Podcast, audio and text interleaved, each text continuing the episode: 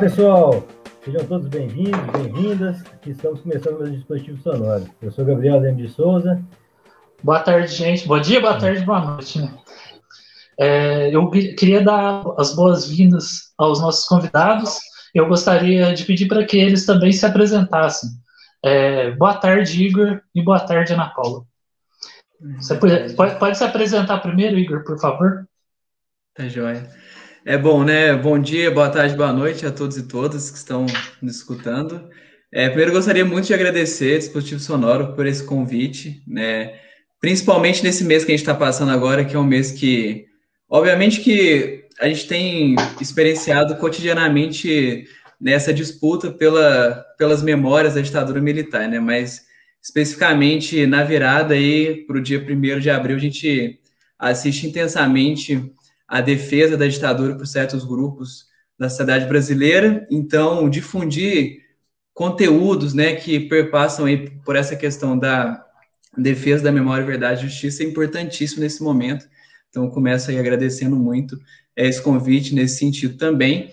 E, né, como apresentado pelo, pelo Diego, meu nome é Igor Mesquita, sou graduado em História é, pela Universidade do Estado de Minas Gerais, né, atualmente sou mestrando também em História é, pela Universidade Federal de Juiz de Fora, né, na linha de Poder, Mercado e Trabalho, e pesquisa ou violação contra os povos indígenas no período da ditadura.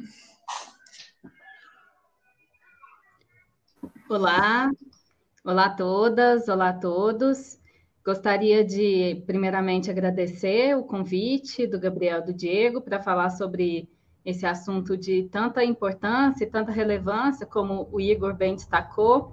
Agora, recentemente, nós tivemos, inclusive, uma reunião do TRF5 autorizando o governo a manter um texto que celebra o golpe de 64, como se a revolução fosse, e essas tentativas de sempre estar escrevendo a história. Meu nome é Ana Paula, eu sou graduada em Direito, pós-graduada em Direito Público, Filosofia do Direito, mestra em Direito pela FDSM e estou fazendo agora, no momento, doutorado em Direito na Faculdade Nacional de Direito da UFRJ. Também sou colunista da revista Carta Capital, tenho uma coluna quinzenal e, apesar de não ser o assunto especificamente da minha pesquisa acadêmica, é um tema de altíssima relevância, especialmente para pensar nos, nos, processos de democratização e de aperfeiçoamento do nosso Estado de Direito. Sim, sim. Igor, é, você poderia explicar, porque nossa, nossa conversa de hoje vai ser bem baseada na pesquisa particular que o Igor está desenvolvendo. É, bom, é, esse tema né, da, da violência contra os povos indígenas é um tema que ele é presente na, na minha vida no sentido da pesquisa, mas não só nisso, né, mas como também nas perspectivas de como eu acredito que a gente precisa né, olhar para o horizonte no Brasil, né? É, eu tenho contato com esse tema aproximadamente desde o segundo, terceiro período da universidade, né, da graduação, é, e, eu, e, a minha trajetória nesse tema foi qual, né? É, eu fiquei durante muito tempo, né, durante alguns anos, pesquisando é, especificamente né, a construção das violências contra os povos indígenas no período da ditadura. Né, e aí tive contato é, com a relação dos planos de desenvolvimento com a, as violências contra os povos indígenas. Passei né, por um processo de analisar o que, seria educação escolar indígena no período da ditadura. É, cheguei também a ter contato, né, a, a pesquisar e escrever sobre o sequestro, sobre o sequestro é, das crianças Tietá pelos funcionários do Serviço de Proteção ao Índio, né, e também ao passar, né, por todas essa, essas esferas, né, dentro desse grande tema, que é um tema complexo, mas ainda não um tema tão divulgado, incentivado, assim, né, eu uso um termômetro, por exemplo, que foi apenas no último, na última APU Nacional, né, que é um evento de história é, consolidado aí para as pesquisas acadêmicas, né, é, foi só, somente no último né, Congresso Nacional que a gente teve um grupo de trabalho que fala que fala que falou sobre a questão indígena no período da ditadura. Né? Então isso demonstra como que nós ainda precisamos avançar muito nessa questão, né? Mas bom, é, e aí atualmente agora, depois de ter passado, né, de certa forma, por vários elementos que dizem respeito às características das violências contra os povos indígenas, agora é, no mestrado eu tem como objetivo central né, analisar o processo de inserção da questão indígena na Comissão Nacional da Verdade. Né? E aí, especificamente, então, né, a minha pesquisa ela anda por três eixos centrais, que no caso seria né, os significados das violências contra os povos indígenas né, na ditadura militar, é, justiça de transição né, e, a, e, a, Comissão Nacional da Verdade. São esses grandes temas é, que, eu, que eu tenho tratado atualmente. E é uma coisa interessante de, de trazer é, que eu vejo que para a gente analisar o processo de inserção da questão indígena na Comissão Nacional da Verdade, a gente não pode analisar apenas de 2012 a 2014, né, que é processo de construção, criação desenvolvimento dos trabalhos. É um, é um olhar que precisa passar antes por esses passos que, né, de certa forma, eu dei antes de lidar com esse tema, porque a gente precisa olhar para o processo de inserção, mas é fundamental que a gente compreenda quais foram as características, né, principalmente porque a gente esbarra numa questão muito sensível, que é a ideia de que existe uma grande uma grande bacia homogênea de violência com os povos indígenas na história do Brasil. Ou seja, o Estado brasileiro sempre construiu violência com os povos indígenas, mas e aí, a partir disso, né? Quais são as especificidades de cada processo histórico? E aí, esse levantamento das especificidades dos processos históricos é fundamental para entender as especificidades da, da ditadura e, né, por sua vez, aí, compreender de maneira mais profunda os significados dos avanços e limites da inserção da questão indígena na Comissão Nacional da Verdade. Então, é, é um pouco esse horizonte que eu tenho desenvolvido no momento. É, é, eu, eu, até pedi para a Ana Paula é, implementar também, se puder, Ana Paula, para a gente tentar explicar para o pessoal o que, que seria a, a, comissão de, a Comissão da Verdade, né?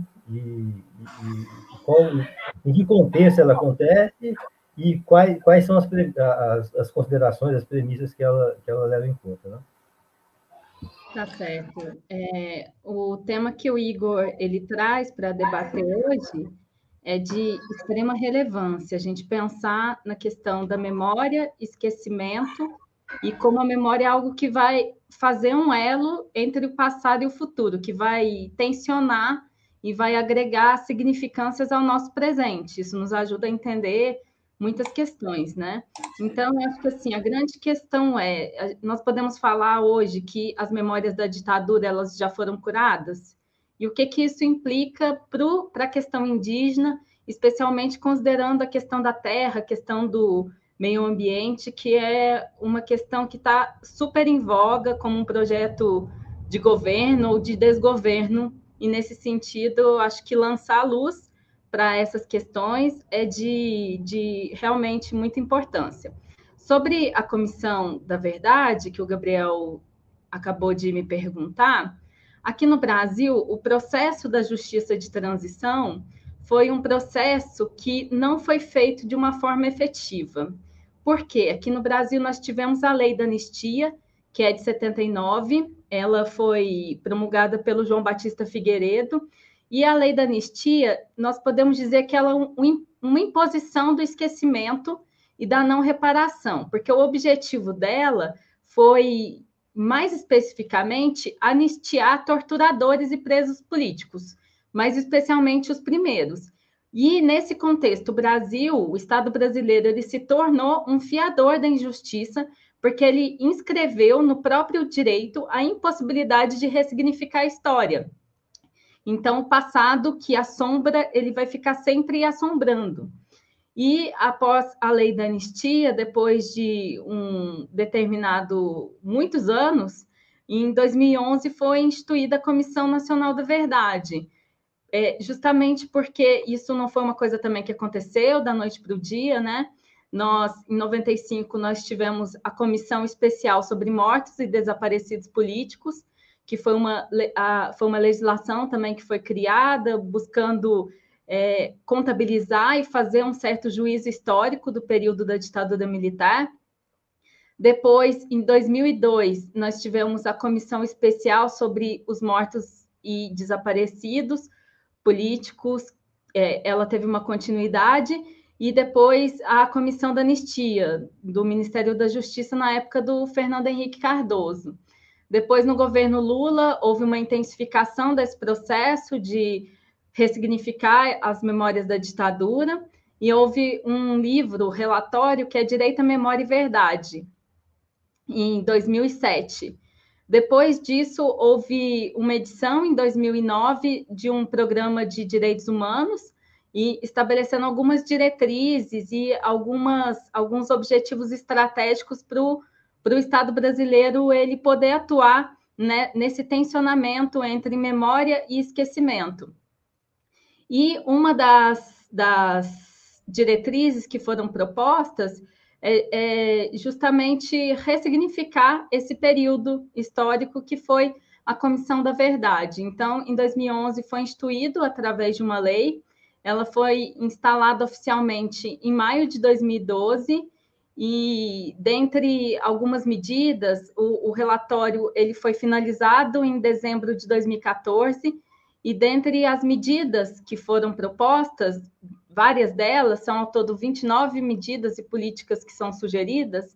Houve, inclusive, voltando ao gancho do que eu falei lá no início da minha fala, uma, uma sugestão por meio da comissão de que os órgãos competentes eles responsabilizem criminalmente, civilmente, os agentes públicos que deram causa às violações, que é justamente o que a lei da anistia ela elide, ela impede, né? A lei da anistia ela faz com que o direito ele não possa resignificar a história. É uma imposição mesmo do esquecimento através da lei, que é uma coisa que é super criticada em termos de justiça de transição, porque ela, se você não ressignifica, você não consegue estimular a memória, nós temos um processo, uma cultura democrática que ela é deficitária. É, Igor, a gente está falando, a gente já está falando sobre a, a, lei de anistia, a Comissão Nacional da Verdade.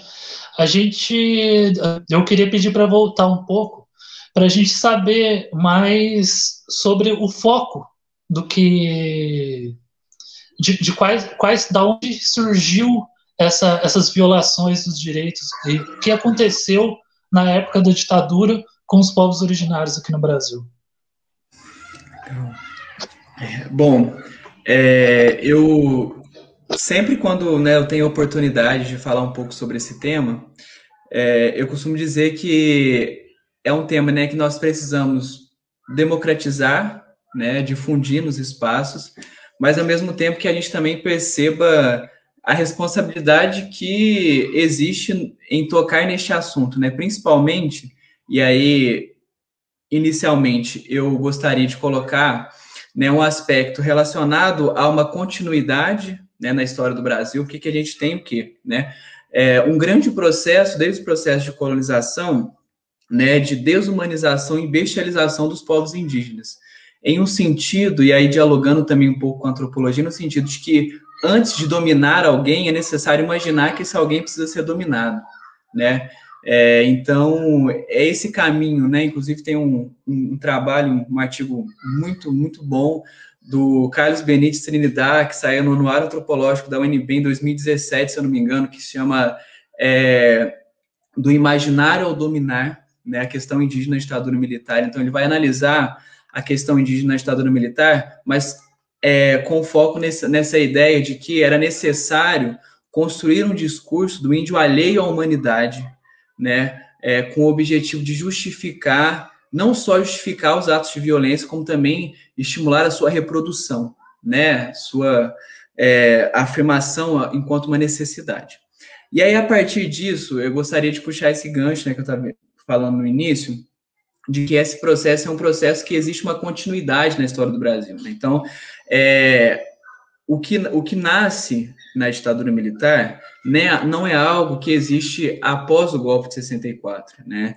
A gente pode afirmar, então, que a questão indígena, né, nesse, nesses caminhos do imaginário ao dominar, é presente em outros processos da história do Brasil. Porém, a ditadura militar é um marco né, é, de um período que eu defendo que deve ser considerado como o período mais agressivo né, é, contra os povos indígenas. Quando a gente olha com foco, e aí é necessário ter, ter baliza, ter, ter limite, né, porque é muito complexo, são violências contra etnias, né, em sua complexidade, sua sensibilidade. Então, eu estou falando especificamente da relação entre o Estado brasileiro e os povos indígenas. A ditadura, ela deve sim ser considerada o período mais agressivo dessa relação na história do Brasil, né?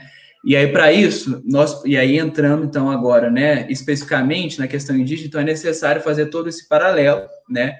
Nós não podemos analisar a questão isolada. E já fazendo, iniciando, né, a questão específica da ditadura, ainda com, com um pouco de paralelo, nós temos, e aí uma principal característica importantíssima analisar, é uma subordinação de órgãos que deveriam ser né, considerados tutores dos povos indígenas aos planos políticos e econômicos.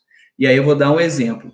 O Serviço de Proteção ao Índio, que é um órgão que existe antes da FUNAI, a Fundação Nacional do Índio, por exemplo, o SPI nasceu em 1910. Quando o SPI nasce, ele nasce com o nome de Serviço de Proteção ao Índio e Localização de Trabalhadores Nacionais. Esse, esse nome já emana o quê? Os povos indígenas só vão servir se integrados à nação. Ou seja, já existe essa condenação, né? Ou se assimila ou se mata. Não tem outro, outra alternativa, né? Entre a assimilação e a morte. E aí nós temos, quando o SPI nasce, ele nasce dentro aí do Ministério da Agricultura, né? E a gente pensa, como assim? Um, um órgão que deve ser tutor dos povos indígenas dentro do Ministério da Agricultura? E aí a gente também precisa problematizar, e aí quem nos ajuda isso é o João Pacheco de Oliveira, que ele vai falar sobre o paradoxo da tutela, que ele fala isso, né, que o Estado brasileiro então vai pressupor, os povos indígenas são plenamente incapazes, então a gente vai ter que tutelar os povos indígenas. Em nome da tutela pode matar, em nome da tutela pode remover, em nome da tutela pode decidir qual é o melhor caminho para se reproduzir a cultura. Então é uma questão também que é necessário lembrar nesse debate. E aí, quando o SPI ele é dissolvido, e aí a gente pode abordar, né, inclusive, é, um pouco mais adiante na nossa conversa, a questão de quando o relatório Figueiredo é publicado, né, um relatório que tem um grande peso nesse processo para a compreensão das questões indígenas, o relatório Figueiredo coloca aí, é, né, lança, lança luz a diversos, diversos crimes de usurpação de terras, violência sexual, violências físicas, massacre, corrupção, né, de funcionários do Serviço de Proteção ao Índio, né, contra as, as etnias indígenas. E aí a FUNAI nasce em 67, o processo dela de nascimento, assim, vamos dizer, é meio de 67 para começo de 68. Então a FUNAI, ela, quando a FUNAI ela nasce, ela nasce integrando o Ministério do Interior, que é o órgão que cumpria como função interiorizar a política de desenvolvimento. Trocando em palavras, abrir estrada, por exemplo, Transamazônica ela era função do Ministério do Interior, por exemplo, assim, né? Olha, nós precisamos desenvolver o Brasil, adentrar, etc., a questão do território. Então, a gente tem no SPI, o SPI dentro do Ministério da Agricultura e agora, né, na FUNAI, a FUNAI dentro do Ministério do Interior. Ou seja, é estrutural a característica dos órgãos que deveriam ser tutores, os povos indígenas, serem subordinados aos planos políticos e econômicos. Então, essa é uma, já é uma característica base da violência contra os povos indígenas. Né?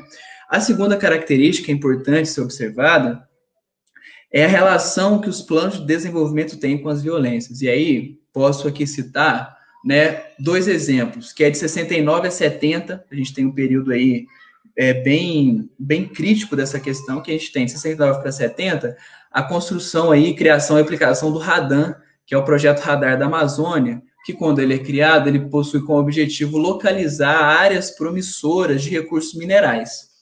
E quando ele localiza né, a presença de ouro, diamante ali na, nas proximidades da Amazônia Legal, a gente tem a reedição do PIN, que é o Plano de Integração Nacional. Quando o PIN é, é, é, é editado, ele coloca como prioridade a construção da Transamazônica da Cuiabá-Santarém, responsável por desalojar e, e tentativa de extermínio de diversas etnias indígenas. E é essa relação, os planos de desenvolvimento sendo colocados em ação, né? Só que nessa linha, até chegar na violência, enquanto uma prática ali, de sangue, de morte, né, de etnias indígenas, de esfacelamento cultural, a gente tem ou a participação do Estado brasileiro ou respaldo. E aí, um exemplo, assim, fortíssimo dessa questão de ou participação ou respaldo, a gente pode citar a questão de, a, a, foi criado, né, nesse período, a Superintendência de Desenvolvimento da Zona, inclusive foi baseada na SUDENE, que era a Superintendência de Desenvolvimento do Nordeste, ela estipulou, né, em 66, voltando dois anos em Zen, em 66 a gente tem Castelo Branco lançando o que ele chamou de Operação, Ama Operação Amazônica. Ele falou: olha, reuniu com o empresariado nacional, falou: olha, nós precisamos povoar, precisamos lá é, construir, explorar. E aí ele lançou uma série de incentivos fiscais, de até 70%, 80% para empreendimentos na Amazônia Legal. né? É, e aí a gente tem o quê? A, a Sudã ela solta uma nota falando, olha, quem deseja fazer uma exploração de minério aqui, né, nessas terras, vem até aqui, eu vou emitir uma certidão falsa da existência dos povos indígenas. Então, o Estado emitiu uma certidão falsa da existência dos povos indígenas, e era muito comum, após essa certidão falsa, expropriar-se terras, tentativas de extermínio, a gente tem os relatos, né? Bombas de napalm, incendiar aldeias, é, assassinatos específicos de, de indivíduos importantíssimos para aquelas etnias, né? Através de mandos pistoleiros, a gente tem esses relatos, né? Enfim, então a gente tem essa segunda característica, que é a característica da relação dos planos de desenvolvimento com é, as com as violências, passando pelo respaldo do Estado. E aí a terceira característica, né, que aí eu vou finalizo aqui as características gerais, que é a, a, militarização da política indigenista. A gente tem essa característica como nunca antes vista na história do Brasil, né? De fato, aquela expressão índia, então, ele vai ser tratado como caso de polícia, né? É, e aí a gente tem grandes exemplos disso né? Por exemplo, é, se não me, foi em 68 se cria um grupo de trabalho, é o GT de 68, para discutir política indigenista. Então a gente tem o quê? Militares, né, discutindo quais seriam os rumos para a política indigenista no país. Nós temos um exemplo clássico que a gente pode falar um pouco mais adiante da nossa conversa, que é o caso de Minas Gerais, né, que nós temos a partir de 67, a Ajudança Minas Bahia, que é, né, nessa época, a gente tinha uma divisão entre ajudâncias, né? Então, aqui, Minas Gerais compreendia a Ajudança Minas Bahia. Nessa, a partir de 67, 66, 67, a Ajudança Minas Bahia, ela é chefiada pelo capitão Pinheiro, que é o capitão da Polícia Militar. Aí você pensa, né, comigo, um capitão da Polícia Militar pensando os rumos da política indigenista, não só pensando como decidindo, aplicando, né? É, e aí tem uma, uma dissertação importante de mestrado, inclusive foi uma das primeiras, né, aí, é, que é o do Gabriel Correia, ele vai defender, se eu não me engano, em 2000 para 2001, né, é, pela, na, pela UERJ, pelo Museu do Índio, se eu não me engano, e ele vai abordar que só foi em 68 que foi possível perceber o porquê o Capitão Pinheiro foi chamado é, para chefiar a Ajudança Minas Bahia. Ele encontra, então, né, no jornal uma passagem como se fosse um cartão de visita, né, entre aspas, que ele, o capitão foi chamado para dar conta, para resolver um problema entre, a, entre conflitos de índios e não índios, e ele resolve o problema, leia-se e assassina os povos indígenas. Então, esse foi um cartão de visita, falou, olha, esse aí sabe como que tem que lidar com o índio, né, no discurso dos militares. Então, o capitão Pereira é chefiado, e aí é criado a Guarda Rural Indígena e o Reformatório Agrícola Indígena Krenak, né, com a prisão de confinamento e tortura para os povos indígenas. Então, esse é um grande exemplo da militarização da política indigenista. Então, é, traçando em linhas gerais, esse, essas três questões seriam as três questões de características gerais, que a gente compreende de onde vem a violência. E aí, termino dizendo que o ponto mais sensível é compreendemos que são violências contra etnias, por mais que a gente possa compreender que elas vêm de uma estrutura do Estado, relação com a sociedade civil, enfim, a gente pode refletir sobre isso, mas elas estão ali sendo é, concretizadas em etnias indígenas, com suas culturas, cosmologias, né? É, e é isso tudo deve ser pensado no debate que esbarra na justiça de transição. O que, que é reparação para uma etnia indígena? Não é falar de uma reparação para um preso político da classe média no Brasil, por exemplo. O que, que é reparação para as etnias indígenas? Tem a questão da terra, questão da reprodução da cultura, né? cosmologia, os artefatos, a gente tem várias questões né, que devem ser debatidas, mas em linhas gerais a gente pode caracterizar como essas questões. Oi, Igor, é só comentar uma coisa que você falou aqui que é bem interessante, que é a questão que os indígenas, pelo modo de vida, pela cosmogonia deles, eles sempre foram tratados como inimigos políticos.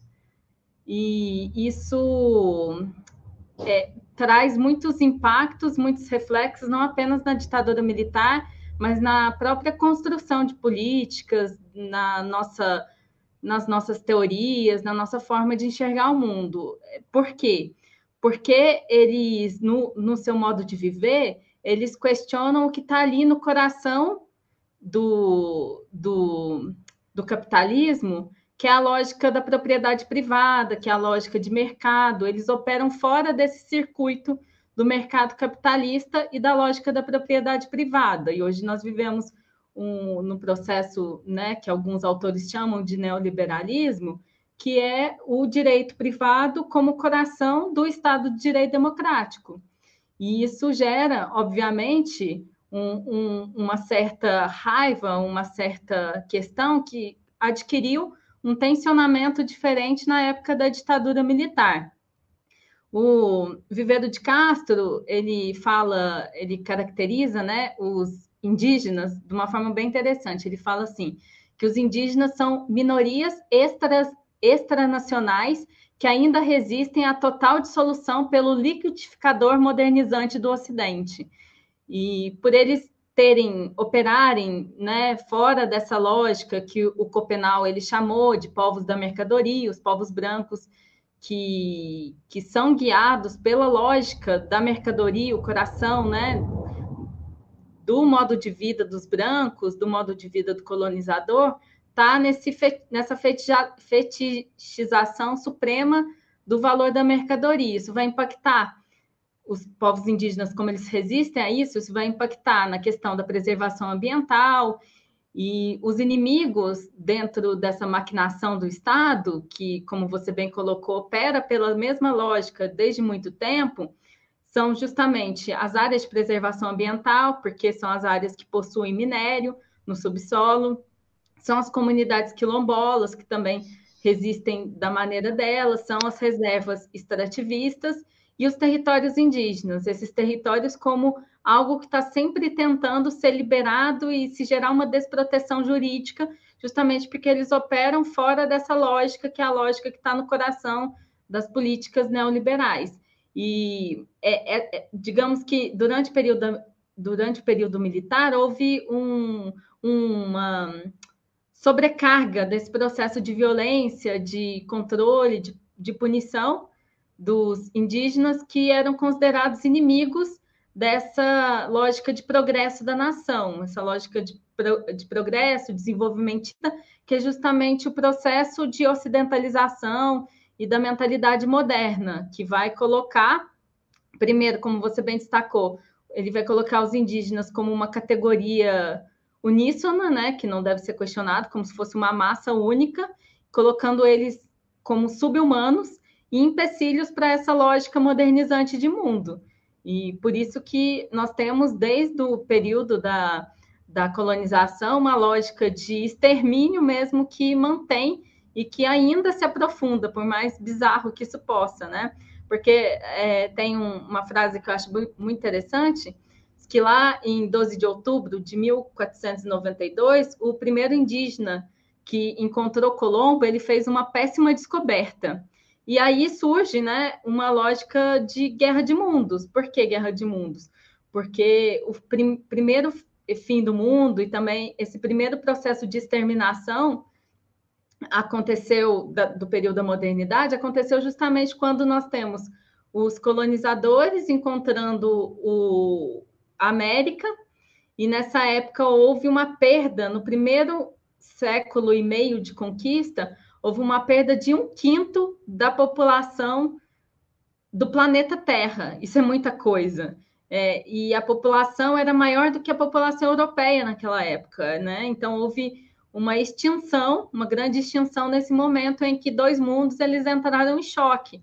E esses dois mundos ainda, ainda estão em choque porque são lógicas e operações muito distintas, né? Os colonizadores sempre operando pela lógica da mercadoria, como povos da mercadoria mesmo, e eles celebrando e eles sendo povos que são floresta, que são água e que se veem como parte do todo e que veem o todo como parte deles. Tem um filme, o Gabriel talvez queira comentar alguma coisa assim nesse sentido, tem um filme que chama Melancolia do Lars von Trier.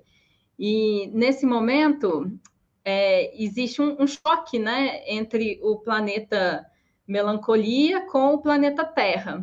O Viveiro de Castro, ele, ele fazendo uma analogia com o filme do La, Lars von Trier, ele fala que houve um choque entre o velho mundo e ao outro planeta que colidiu, que é o, o planeta mercadoria, né, em analogia com a questão da melancolia. E agora, quando nós estamos vivendo esse momento de catástrofe climática e tudo mais, é, o fim do mundo, nós temos que lidar com esse fim do mundo. E, inclusive, a pandemia ela é reflexo dessa lógica de mercantilização, de antropocentralização, desenvolvimentista e, e tudo mais. E como você bem colocou também, aqui em Minas, durante o período da ditadura militar, o que aconteceu lá no reformatório Krenak, também na Fazenda Guarani, foram processos de, de violência absurdos, né? Que, que passam tanto por tortura, como se fossem verdadeiros campos rural imenso, que eles não poderiam falar a língua deles, e houve inclusive perseguição, enfim, é, é uma coisa muito absurda mesmo, né? Porque já não bastasse que até hoje ainda acontece um processo de dinamitação, um processo de jogar estric, estric, estricnina, né, que é veneno de rato, com açúcar, bombas, enfim, é, todo esse processo ele ainda está muito mal resolvido. E eu vejo que, assim, mesmo no processo da Comissão da Verdade, a questão indígena ela sempre foi tratada como uma questão menor, como se não fosse, assim, uma coisa de importância, como se os, os indígenas eles tivessem é, de alguma forma, se aproveitando desse processo da Comissão da Verdade para buscar alguma reparação.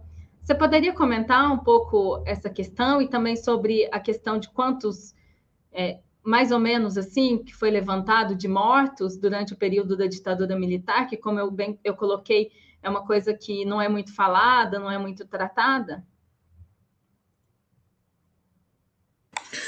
Com certeza. É, Gostaria apenas de destacar, né? Concordo muito com essa, é, com é, essas questões que você colocou, né? E também tenho, assim, como grandes livros de cabeceira, A Inconstância da Alma Selvagem, do Eduardo Vieira de Castro, e A Queda do Céu, do, do Davi Copenau e do Bruce Albert. Com certeza são grandes, grandes livros e que a gente precisa adentrar as páginas praticando o exercício da escuta, né? Isso é importantíssimo. É, bom, e aí sobre, sobre essa questão, né, da, da Comissão Nacional da Verdade, é algo que eu costumo refletir quando eu vou falar especificamente sobre ela, obviamente que com os pés, né, de onde eu venho, né, venho da história e tudo mais, a gente para pensar, foi somente na década de 70, segunda metade da década de 70, que a gente teve na historiografia brasileira, na produção, na escrita da história, né, um movimento importantíssimo que foi a nova história indígena, que fala, olha, né, durante os últimos séculos, a, a escrita sobre os povos indígenas foi entendendo os povos indígenas como plenamente incapazes, não como pessoas que não eram donos da sua história, muito menos capazes de agir sobre o seu futuro. Eu estou falando isso, né, trazendo que década de 70 para a produção do conhecimento é ontem, assim, né, se a gente for parar para pensar no sentido do que fica hoje. Hoje, né? A gente tem vários avanços de crítica ao eurocentrismo, mas ainda é necessário fazer uma pergunta, né? É, é o que já não foca muito, né? Esse conflito em frente ao espelho, né? Quanto de, do nosso olhar para o mundo, né? É, ainda reside em valores eurocêntricos, né? Essa, essas é, referências globais que a gente analisa nossas questões lo, locais, principalmente nós enquanto latino-americanos, né?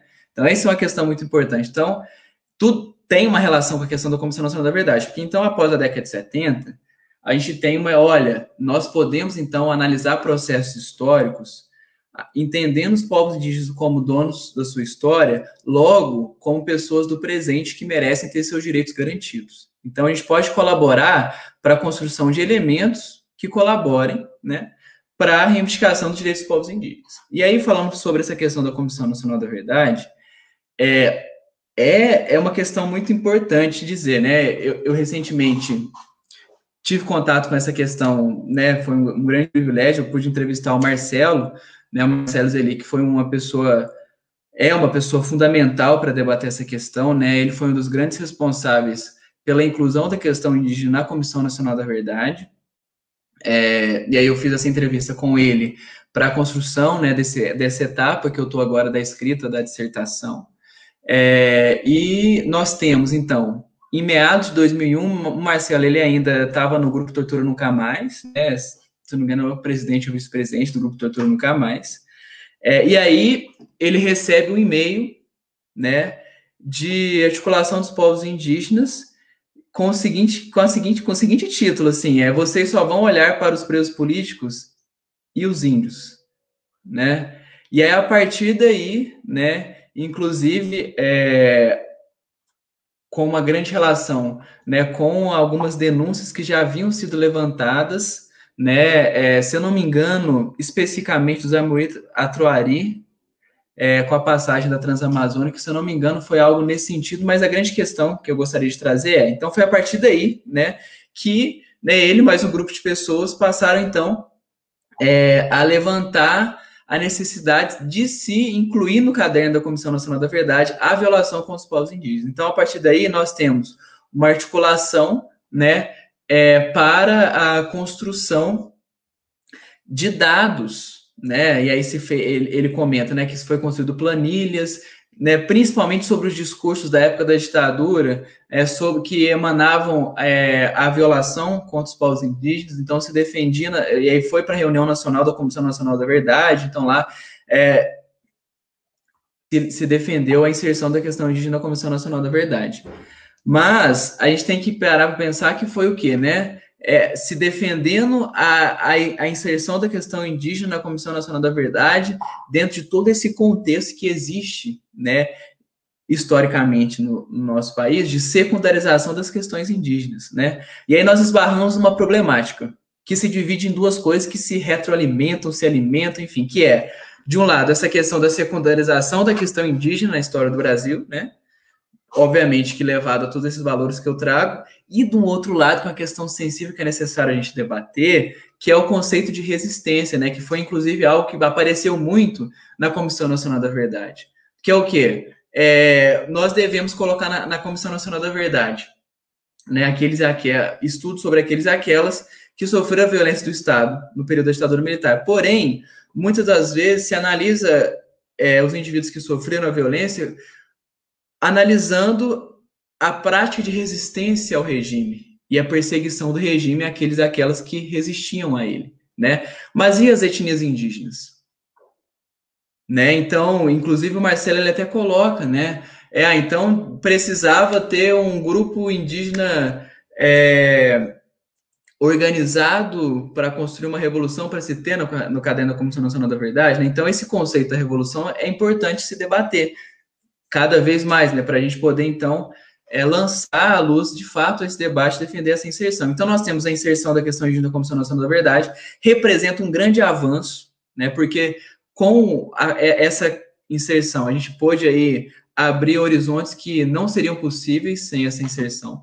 Obviamente que a gente precisa compreender que no processo, né, é, nós temos algumas, algumas dificuldades, como, por exemplo, né, o grupo de trabalho indígena que foi criado, ele não tinha recurso como deveria ter, né, tempo, você ter uma ideia, né, é, no grupo que se investigou a questão indígena, é, não foi apenas, não, é, não era a questão indígena, a questão indígena ficou junto com a camponesa, né, é, era uma pessoa só que era paga para estar lá, no sentido de poder exercer suas atividades unicamente para investigar as questões relacionadas à Comissão Nacional da Verdade. O restante que integrava o grupo indígena eram voluntários e voluntárias. E houve né? uma e inclusive, das pautas da questão camponesa. É. Das pautas indígenas, né? Que são duas coisas Sim. totalmente distintas. Inclusive, Marcelo comenta, Ana, que enquanto se priorizou a questão camponesa, é, o pessoal voluntário da questão indígena tra trabalhou por fora para dar conta de alguma coisa, né, para poder então é, construir análise, levantamentos e colaborar para esse processo. Então a gente tem o quê? Né? Uma falta de estrutura, como se deveria ter. Obviamente que a gente precisa sempre fazer essa observação, reconhecendo a importância da Comissão Nacional da Verdade, né, de todos aqueles aquelas que dedicaram e ainda dedicam sua vida para essa construção. Mas é fundamental a gente entender isso, né? E aí, eu costumo comentar é, essa questão do, dos limites que a Comissão Nacional da Verdade ela representa nesse sentido, pegando o gancho um pouco até da questão que, que a Ana Paula comentou no início, que é o processo de construção da Comissão Nacional da Verdade. A gente tem né, a condenação do Estado brasileiro na Corte Interamericana pela guerrilha do Araguaia, né, é, inclusive, né, colocando que o Estado brasileiro precisava andar com questões aí é, jurídicos.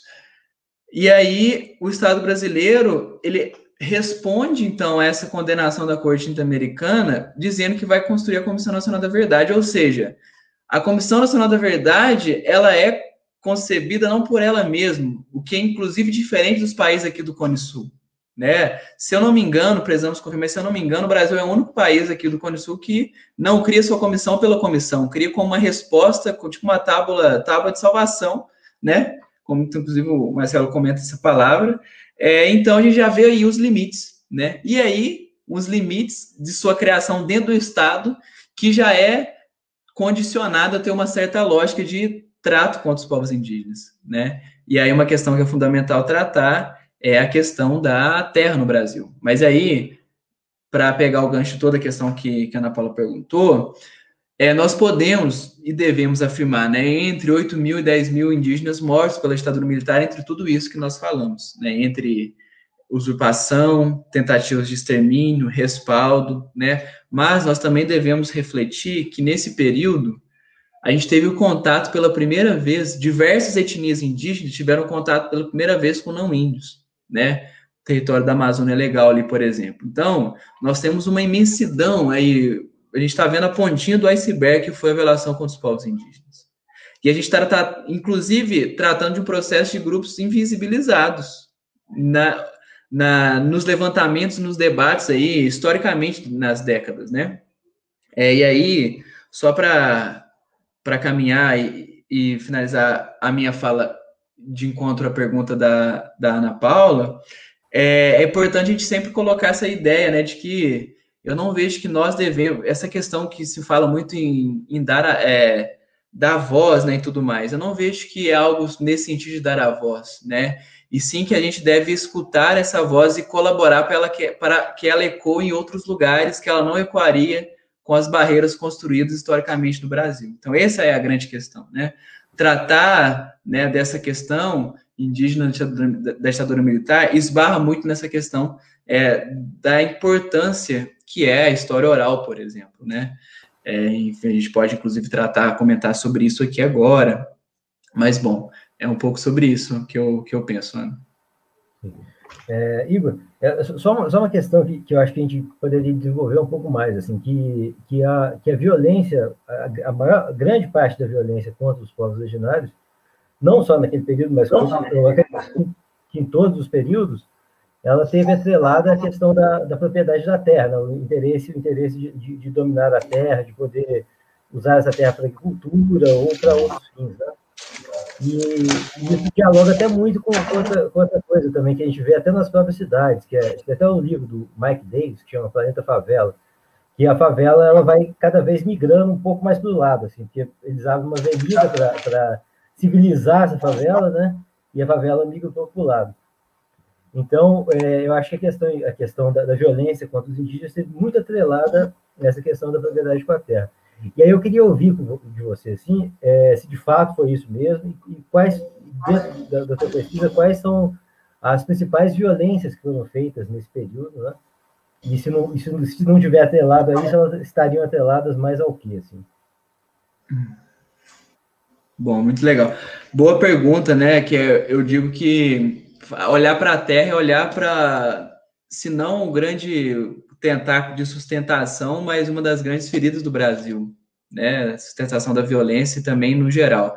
E aí, para isso, eu até pensando nessa questão da terra, eu deixei aqui separado uma, uma leitura que eu acho que é fundamental, que inclusive é necessário ressaltar um importante movimento que vem acontecendo nos últimos anos, que é né, os povos indígenas presentes no espaço da universidade pública, né, da universidade como todo, na produção do, conhecimento nesse sentido, né, que a gente tem que falar que existem conhecimentos e produções dele, né, não restringir apenas ao espaço da universidade, é fundamental, que é a Elisângela Cardoso de Araújo Silva, né, uma indígena pancararu. Ela escreveu um artigo que eu tenho como grande referência, que eu tenho feito esse exercício nos últimos tempos, de, de fato, trazer para a pesquisa né, pesquisas de indígenas sobre as violências contra os povos indígenas. É fundamental, um exercício muito importante. E ela escreve um artigo que se chama Povos Indígenas e o Direito à Terra na Realidade Brasileira. E ela comenta que é o seguinte, né? No caso específico da realidade brasileira, a terra, na sua dimensão política e econômica, é um bem que envolve muitas tensões e conflitos de disputa. Por se tratar de um meio de produção de riqueza bastante valioso, dispondo de diferentes possibilidades de exploração, e seu acesso, uso e apropriação são desiguais, envolvendo a violência institucional, material e estratégias políticas que promovam a concentração e expropriação. Trata-se aqui da constituição do latifúndio.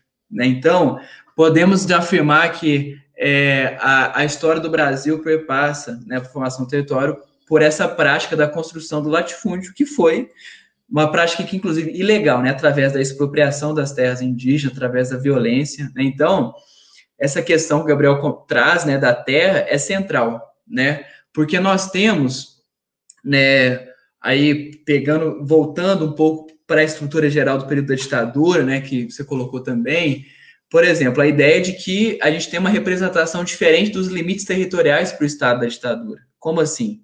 No sentido de que era necessário né, ocupar os territórios da Amazônia. Mas era, era qual o discurso que colocava isso? Um discurso que colocava que não existiam pessoas lá, mas etnias indígenas ocupavam aquele lugar milenarmente.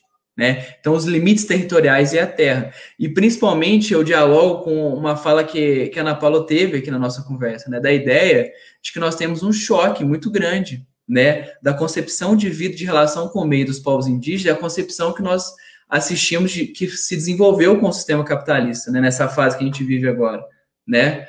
É, então, é um grande campo de choque, como bem a, a Elisângela colocou, né? A terra ela é, é, ela, é um, ela é um campo central das tensões do Brasil envolvendo os povos indígenas e os interesses econômicos, porque é, é na terra que se choca o interesse econômico dos setores ligados ao empresariado, ao latifúndio, né, a todos esses setores envolvendo essa, esse campo, e o direito à terra e à vida dos povos indígenas. Né? Então, a terra ela vai ser um grande centro de disputa, dentro, uma disputa dentro de um Estado que, historicamente, né, é, construiu um respaldo, ou, quando não, incentivo e o próprio a praticou né, a violência. Então, é algo muito problemático. A gente pode, por exemplo, posso citar aqui, né, tem um, um, grande livro da Manuela Carneiro da Cunha, né, que ela organiza, que é, é Direitos Povos Indígenas Disputa, se eu não me engano, né, um da capa vermelha, que tem os povos indígenas em frente ao, ao Congresso, que ela vai falar um pouco sobre, por exemplo, a questão do marco temporal, a tese do marco temporal. É um grande exemplo de como que muitas vezes esse âmbito do Estado, o direito, ele é instrumentalizado para legitimar aí, né, as, as expropriações de terras, enfim, tudo ligado a isso e é o que coloca ainda mais a importância de termos pessoas aqui como nós, que está disposto a não só falar, mas como também construir ações que colaborem para reparação e colaborem para isso tudo, né?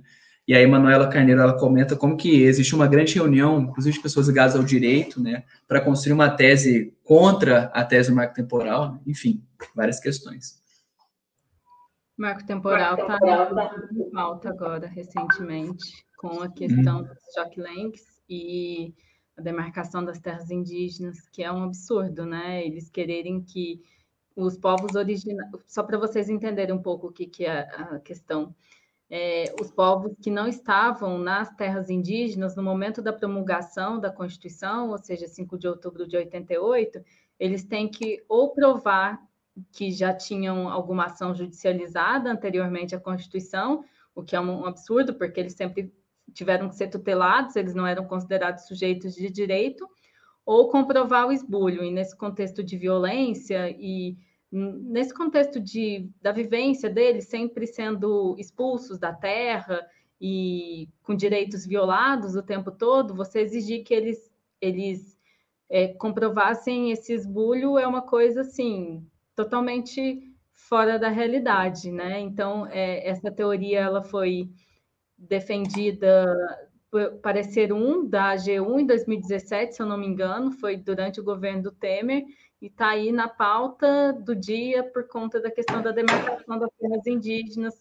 E se essa tese for acolhida pelo Supremo Tribunal Federal, nós teremos anulação de vários processos de demarcação, mais de 30 anos que já estão em, já estão acontecendo.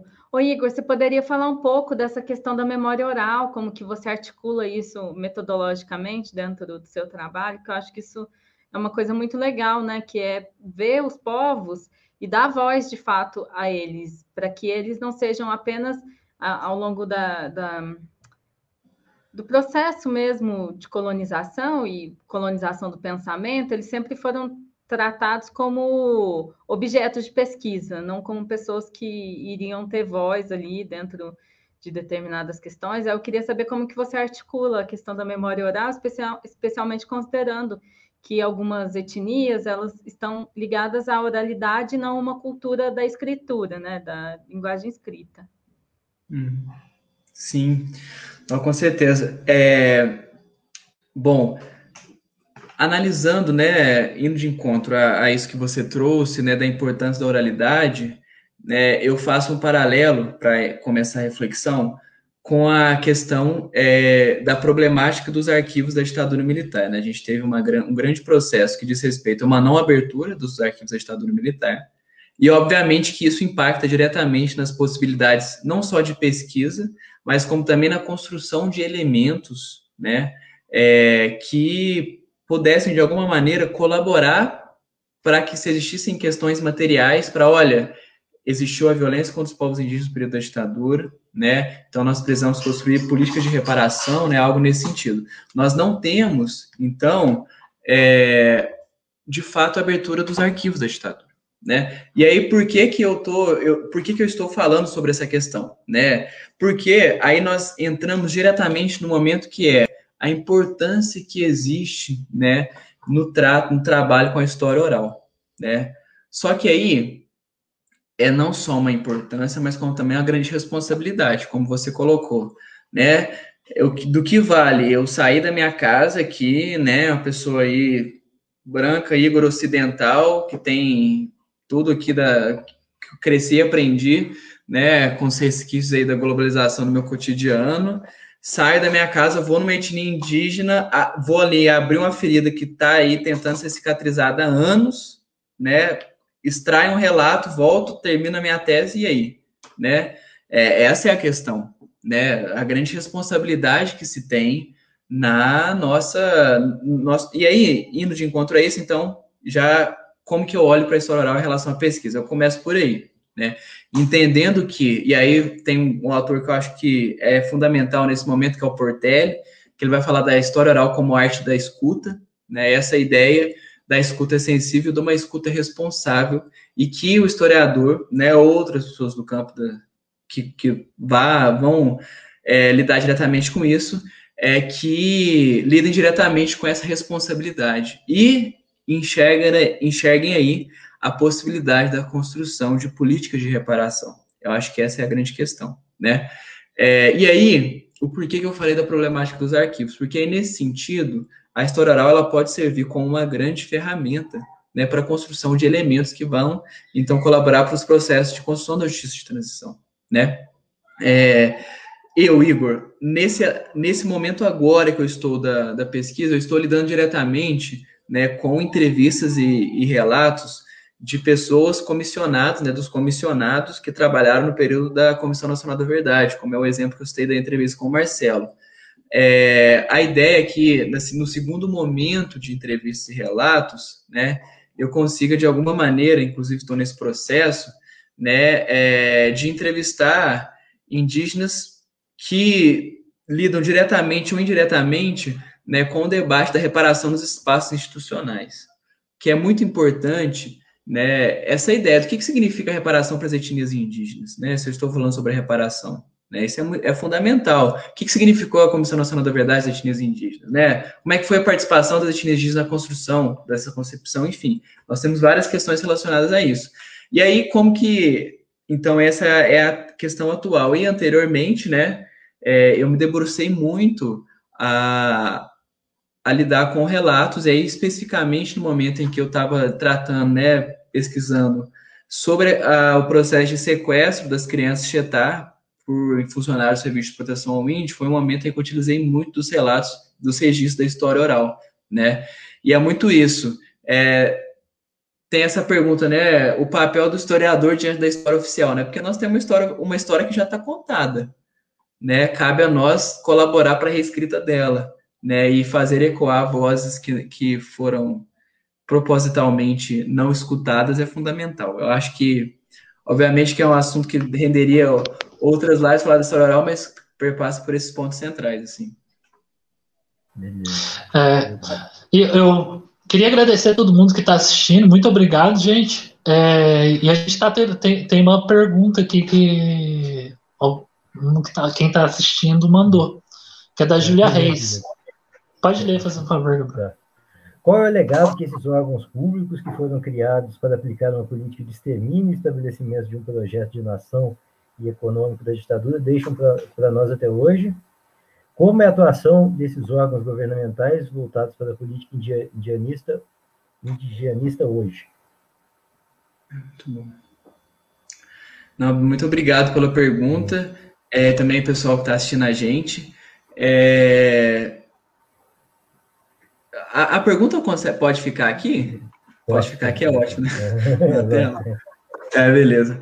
É, bom, eu, olhando para a pergunta, eu, eu costumo dizer, né, quando a gente trata dessa questão especificamente estrutural da construção de políticas é, políticas públicas voltadas para os povos indígenas, né, essa questão da política indigenista e tudo mais, que nós temos uma característica estrutural na história do Brasil, né? O SPI em 1910, a FUNAI, né, nascendo e integrando o Ministério do Interior, e a gente assiste ainda hoje, por exemplo, foi, foi o que? Há um ano atrás, mais ou menos, que o Bolsonaro ele fez uma tentativa de colocar a FUNAI novamente no Ministério da Agricultura, a gente assistiu a essa tentativa novamente, né? Ou seja, nós temos aí estruturalmente essa característica dos órgãos que são tutores de serem subordinados aos planos econômicos, e hoje não é diferente disso principalmente porque nós ainda vivemos sobre essa ideia muito, muito forte do paradoxo da tutela, né? Que o Estado brasileiro, em nome da tutela, pode decidir o futuro, pode remover, né? Pode expropriar, pode violentar, pode incentivar o extermínio, né? Então nós temos várias questões relacionadas a isso. Então, é, olhando para isso e olhando para os resquícios da ditadura, o que, que nós temos? Nós não temos apenas resquícios da ditadura no nosso cotidiano, no que diz respeito à memória, no que diz respeito a como que a gente olha para os direitos humanos, mas a gente também tem resquício na estrutura do Estado. Em como que o Estado... É óbvio que a gente pode apontar que após 88 nós temos aí vários avanços, e analisando, né, até amigos constitucionalistas podem nos ajudar mais nessa questão, no que, que significou aí os avanços da Constituição brasileira, várias questões. Mas a gente ainda vive é, resquícios da ditadura na estrutura do Estado, né? principalmente no que diz respeito né, quando a gente lida diretamente com a questão da terra, a questão camponesa a questão indígena no Brasil. Para que lado que o Estado brasileiro vai? Sair em defesa da demarcação das terras indígenas ou vai para o lado dos setores da bancada do boi, né? Banca, bancada da soja, né? Então nós temos essa questão. E o que a gente tem assistido nos últimos anos é o Estado brasileiro que está indo para o lado da bancada do boi, da bancada da soja, né? E não colabora para que de fato exista na prática a garantia dos direitos dos povos indígenas e que perpassa única e exclusivamente pela demarcação das terras indígenas, né? Então, é, nós temos é, esse projeto de nação ainda hoje colocado, né? De um projeto de nação que, que enxerga os povos indígenas com essas perspectivas. E nos últimos tempos a gente tem uma intensificação desses ciclos de violência, porque nós assistimos, inclusive vindo de um chefe de Estado, Brasil, agora, que nós estamos vivendo, defesa da ditadura militar. Então, a partir do momento em que se tem a defesa da ditadura militar, a gente não está só falando de indivíduos que estão defendendo né, a, a não liberdade, estão defendendo a repressão, estão defendendo valores antidemocráticos, mas a gente também tem a defesa né, de um Estado que foi um Estado que mais violentou os povos indígenas na história do Brasil. E que isso alimenta, inclusive na sociedade, na sociedade civil, práticas e reprodução dessa violência, né? seja física, seja simbólica. E aí a gente tem, por exemplo, aquela declaração do Bolsonaro nos primeiros meses, que não vai ter um centímetro para os povos indígenas. Né? Nós temos, então, eu acho que essa essa declaração é um grande exemplo do legado que a ditadura tem. Nós, eu, aí eu gostaria, assim, para finalizar, que a gente sempre tenha isso, né? É muito diferente. Hoje no Brasil a gente tem as pessoas que negam a ditadura e as pessoas que defendem a. A gente não pode colocar esses dois grupos no mesmo, na mesma caixa, né? Tem as pessoas que falam, não, a ditadura não existiu, isso é tudo mentira, historiador tá tudo mentindo, né? E a gente tem aquelas pessoas que defendem a existência da ditadura. A ditadura ela foi isso, ela perseguiu, ela foi, mas ela precisa existir. Então, né, nós ainda temos esse legado. E a memória da ditadura, quando ela é colocada, ela acha estabilidade nesses grupos da sociedade, que são muitas vezes os mesmos grupos que estimulam as práticas de violência ali, ó, na onde a gente nem imagina que está acontecendo, inclusive nesse momento que a gente está tendo essa live aqui agora, né, práticas de violência, de assassinato, Vamos analisar, por exemplo, nos últimos dois anos foram os últimos, um dos anos que é um dos dois anos dos últimos dez que a gente mais teve assassinatos de lideranças é, que tem relação direta com a questão da terra no Brasil, né? Indígenas, camponeses. Então, nós temos esse grande resquício. E finalizando assim, essa questão da atuação dos órgãos governamentais para a política indigenista, é com toda certeza ainda nessa lógica de reprodução do, do paradoxo da tutela, né? É, vejo que é uma questão que se intensifica a cada dia, né? Mas que ao mesmo tempo que ela se intensifica, a gente precisa se colocar cada vez mais para debater e para difundir tudo isso que a gente colocou aqui, né? É, é uma causa fundamental porque perpassa por uma das feridas mais, assim, que pulsam sangue na história do Brasil, que é a questão indígena, a questão camponesa, a questão da terra, né? Acredito que é isso.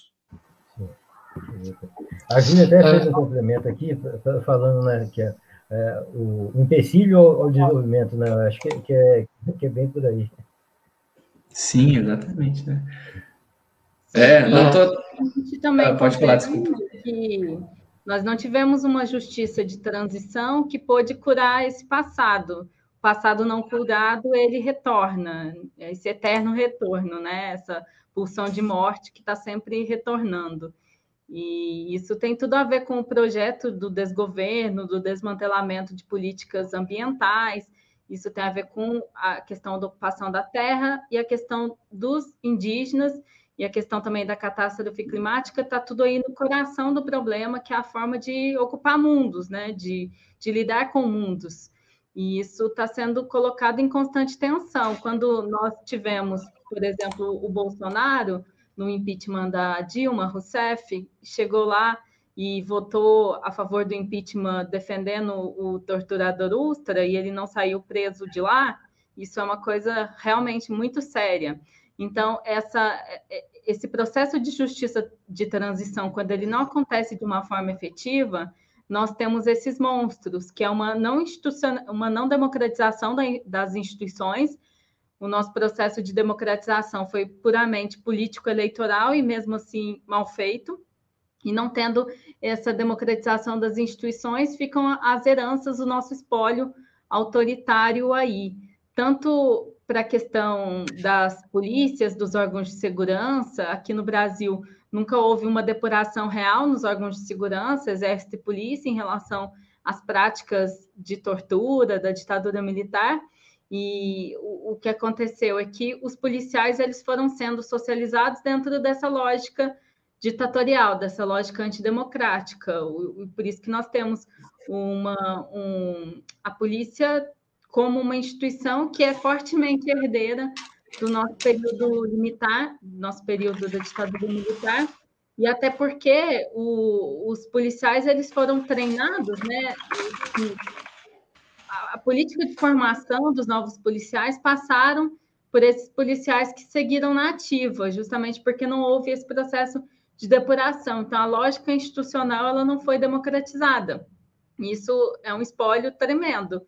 E também nós temos no Supremo Tribunal Federal, o último ministro que foi indicado pela ditadura, ele somente deixou o tribunal em 2003. E essa lógica, que é a lógica da ditadura empresarial militar, ela é uma lógica de governo que vai passando porque as forças políticas e econômicas que apoiaram e financiaram a ditadura, elas continuam no poder. E isso pode ser, às vezes, um governo de esquerda, um governo de direita, tanto faz. O, a questão do garimpo, a questão da ocupação da terra, ela está sempre ela está sempre sendo discutida, né? Basta pensar, por exemplo, o processo de Belo Monte, é, justamente porque as forças político-econômicas elas as mesmas, não houve um processo de, de depuração nesse sentido que resolvesse e que tratasse de uma forma adequada o nosso espólio autoritário. Eu costumo dizer que houve uma falta de ritualização política e jurídica da ditadura militar que nos fez herdar o governo de Bolsonaro, o genocídio policial, essas políticas etnocidas e também no, no sentido de destruição do meio ambiente. Algumas coisas elas não podem ser esquecidas ou ignoradas. E hoje nós vivemos um processo de ditadura tutelada pela, pelos militares. Esses fantasmas eles estão sendo sempre revirados. Nós não tivemos, como eu disse, uma justiça de transição eficaz, nós não enfrentamos e registramos na memória oral, do, na, na memória social do Brasil, a impossibilidade do direito poder atuar. E também sobre essa questão da lei da anistia, só para fechar o meu raciocínio, é, a lei da anistia, a, a OAB ela pediu que ela fosse declarada a inconstitucionalidade da lei da anistia, aí o Supremo ele definiu que que não poderia atuar nesses pactos que foram os, os que geraram a nossa democracia, então definiu que a, a lei da anistia ela é constitucional. Mas em 2010, a Corte Interamericana de Direitos Humanos, no caso, no caso é, Gomes Lund e outros versus Brasil, definiu que a lei da anistia é incompatível com a Convenção Americana de Direitos Humanos, né? Então, ela representando um óbice para investigação e para esse processo de reparação, o Brasil, nesse sentido, estaria violando os direitos humanos que são reconhecidos dentro desse pacto do qual ele é signatário. E então, essa são toda, toda uma lógica que não se alterou ainda, porque nós não tratamos corretamente as coisas como devem ser tratadas, assim. E a lógica do garimpo, por exemplo, ela tem esse processo que é muito é, é, é muito ligado à questão colonial ainda, também, enfim, são muitas coisas aí que eu acho que daria um papo para muitas horas ainda. Gente, eu queria fazer uma pergunta para os dois agora. É, a gente foi abordou né, a história do que, que o índio ele está de, desde, desde quando houve choque dos mundos, como a Ana Paula falou, e passando pela, pela ditadura até a época atual, é, em constante violação dos, dos direitos humanos do, dos povos originários. E a gente citou aqui, né, é, várias vezes a, a Comissão da Verdade. Eu queria perguntar para vocês é, qual é o papel e qual a importância da Comissão da Verdade para para que haja essa reparação histórica e para que e o que pode ser feito para que o índio possa ter uma, os seus direitos garantidos no futuro.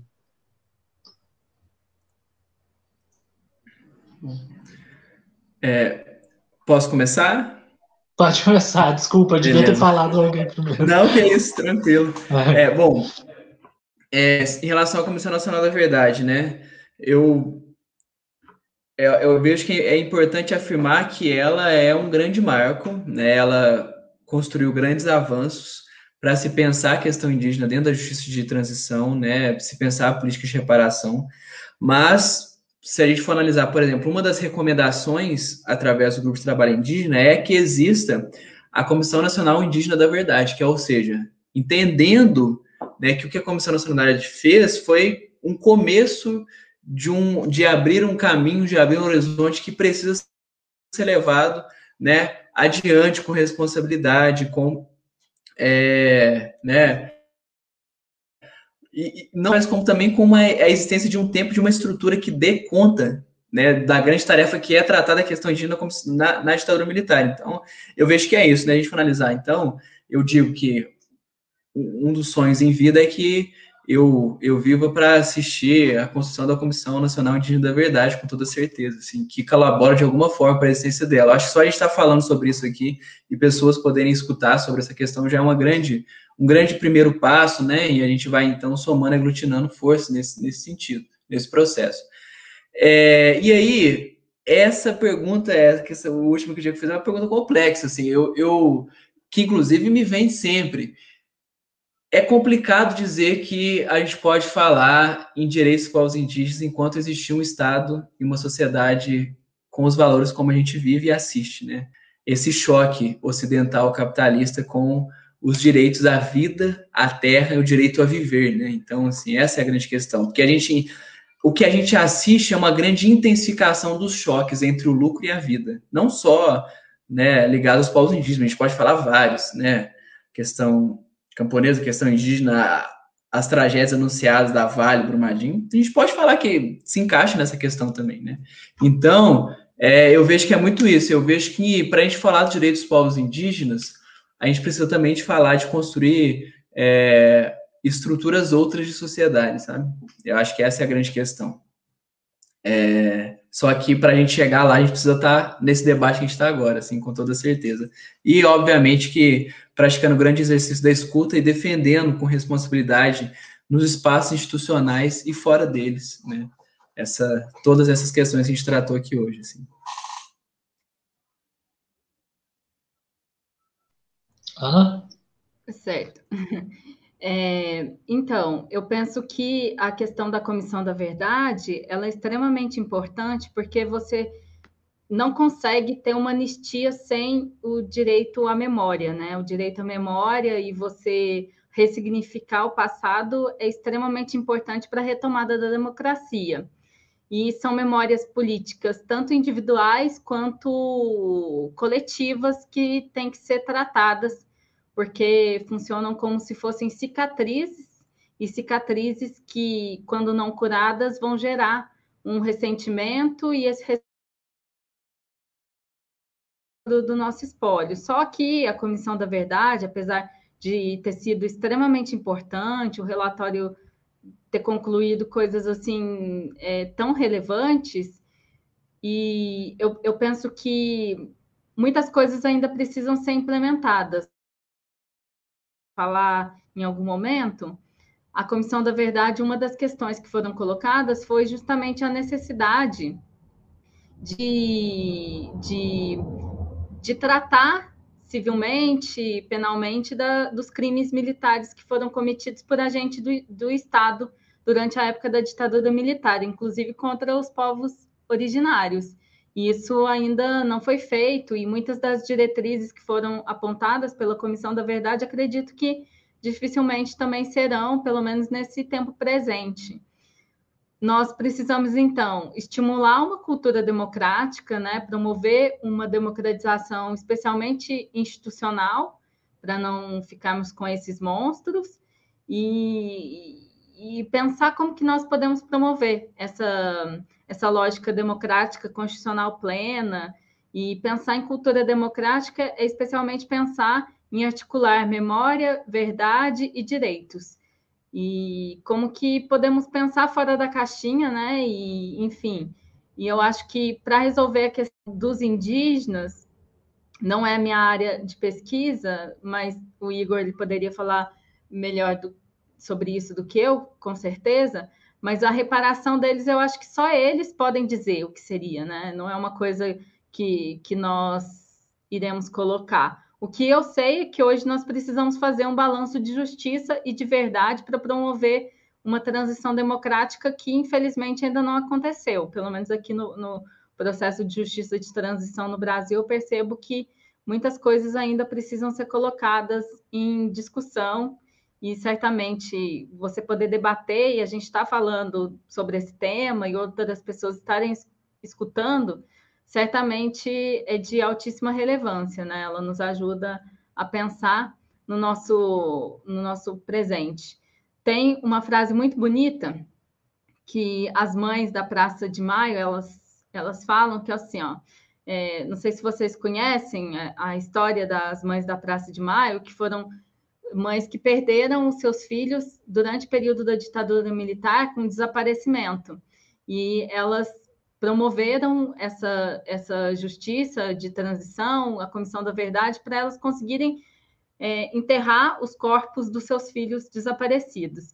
E elas falam uma coisa muito bonita, que elas, nesse processo político, elas se tornaram filhas, nós nos tornamos filhas de nossos filhos, porque foram eles que nos pariram politicamente. Então, que outros possíveis e que novos futuros nós poderemos parir politicamente a partir dessa ressignificação de verdade desse período da ditadura militar que precisa ser falado. Não, não, não podemos mais acobertar com panos brancos né, o que aconteceu e nós devemos sim é, operar dentro dessa lógica de investigação, identificação e punição dos responsáveis que violaram tão gravemente os direitos humanos nesse período histórico. Sim. Então, lembrar até que o Ustra, inclusive, ele, ele, ele depois, na Comissão da Verdade, para quem quiser ver e ver o, as, as, os crimes que ele cometeu na época, pode ver lá que, que, ele não é nenhum herói.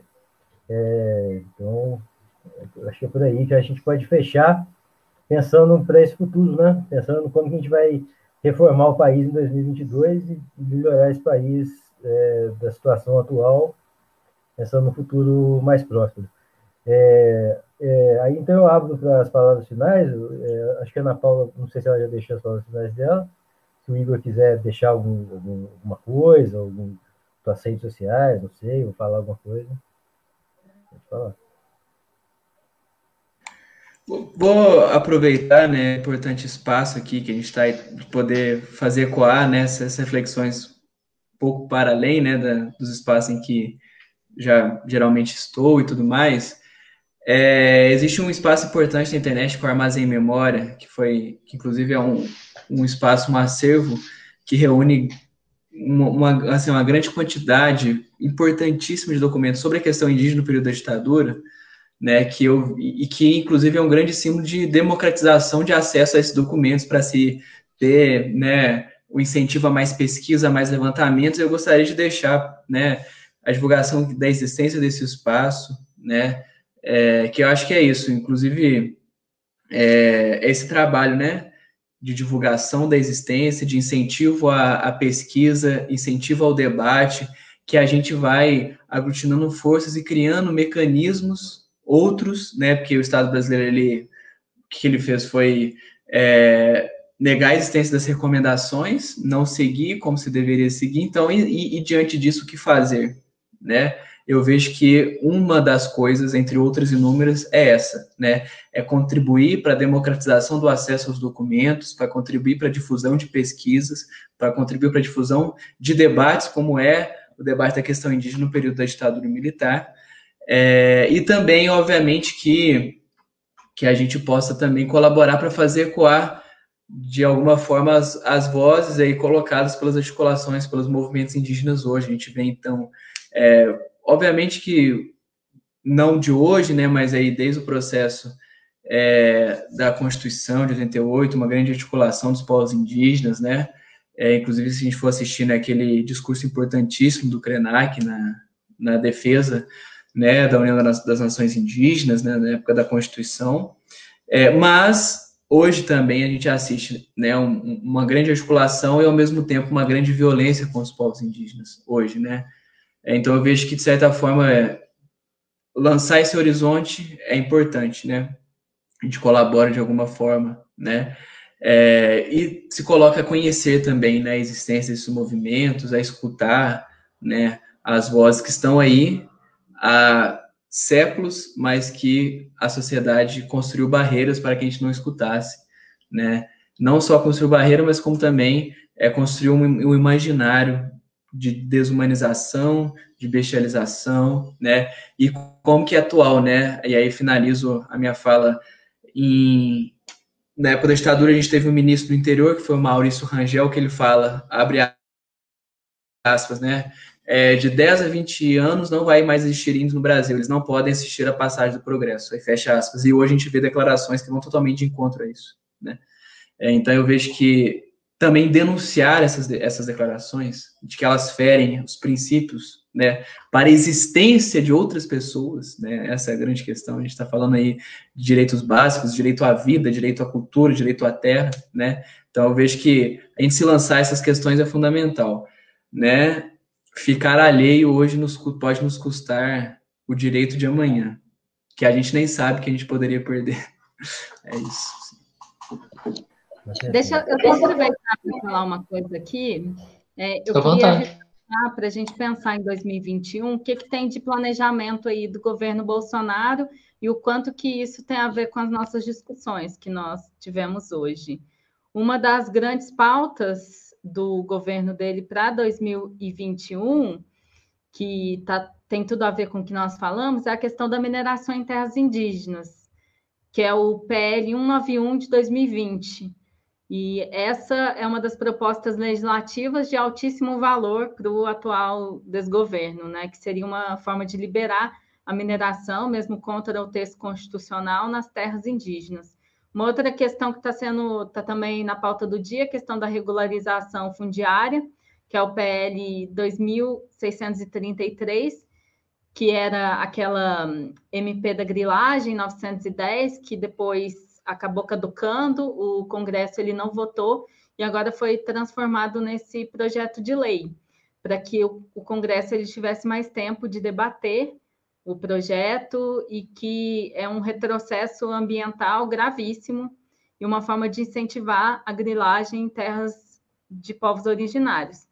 Questões também referentes a, a simplificações de processos de licenciamentos ambientais um favorecimento de concessões florestais e tudo mais aí que tem a ver com a ocupação da terra, com a ocupação do território, que, que deve ser pensada, porque como é esse modo de vida que opera fora da lógica de escravidão, hoje nós vivemos um, um mercado do empresariamento de si, em que cada um é ao mesmo tempo seu chefe e seu operário. E dentro dessa lógica de mercantilização de mundo, é assim que as coisas funcionam. E as pessoas que resistem a esse modelo, que é um, um, um modelo do novo capitalismo, eles, eles são colocados em xeque, porque as ontologias né, que vão repensar nossa relação com a terra, o que, que seria o bem viver, é, genuinamente diferente para essa lógica de mercado, né? Que e o capitalismo ele faz muito isso, ele sempre pega aquilo que está na margem, que está na borda, e ressignifica e traz para o centro e acaba batendo dentro desse liquidificador, aprisionando toda uma massa, né? Dentro de uma lógica de progresso que está destruindo o mundo que vivemos. E para fechar aqui, eu queria que nós pensássemos, né? Quais são os nossos mortos sem sepultura? No sentido tanto da ditadura militar, de pessoas reais que, que foram vítimas desse governo absolutamente violento e, e complexo, mas também os nossos mortos sem sepultura em termos de significâncias. O que, que nós precisamos reavaliar, o que, que nós precisamos enterrar? E como que nós podemos ressignificar esse fim de mundo? Que, que nós, quais são os valores que nós temos que cultivar e qual relação, qual é o bem viver que nós precisamos é, tomar como, como um ponto para repensar nossa lógica de Estado também. Eu acho que isso é extremamente importante a gente repensar o que nós chamamos de modernidade, né? E nesse tempo de catástrofe climática, nós nos, voltar, nos voltarmos para um processo de descolonização a nível individual, mas, sobretudo, coletivo, voltar à questão do comum e não deixar, não nos deixarmos submeter ao pensamento colonial que tem deixado tantas sepulturas aí abertas, precisando ser enterradas e tratadas. É, gente, eu vi eu agradeço a participação de vocês. Primeiramente, quem, é, primeiramente gostaria de agradecer quem está assistindo. é, a gente vai estar tá, depois disponibilizando esse, como eu disse no começo, a gente vai estar tá disponibilizando nosso canal no YouTube, no Spotify, no iTunes, pelo dispositivo sonoro. Eu gostaria de agradecer imensamente a Ana Paula e o Igor. Muito obrigado por vocês participarem aqui com a gente, enriquecer essa discussão e trazer essa, esses questionamentos importantes. É, queria dar boa noite. Boa noite, Gabriel. Boa noite, Ana Paula. Boa noite, Igor. Boa noite para você que está assistindo. Nós que agradecemos.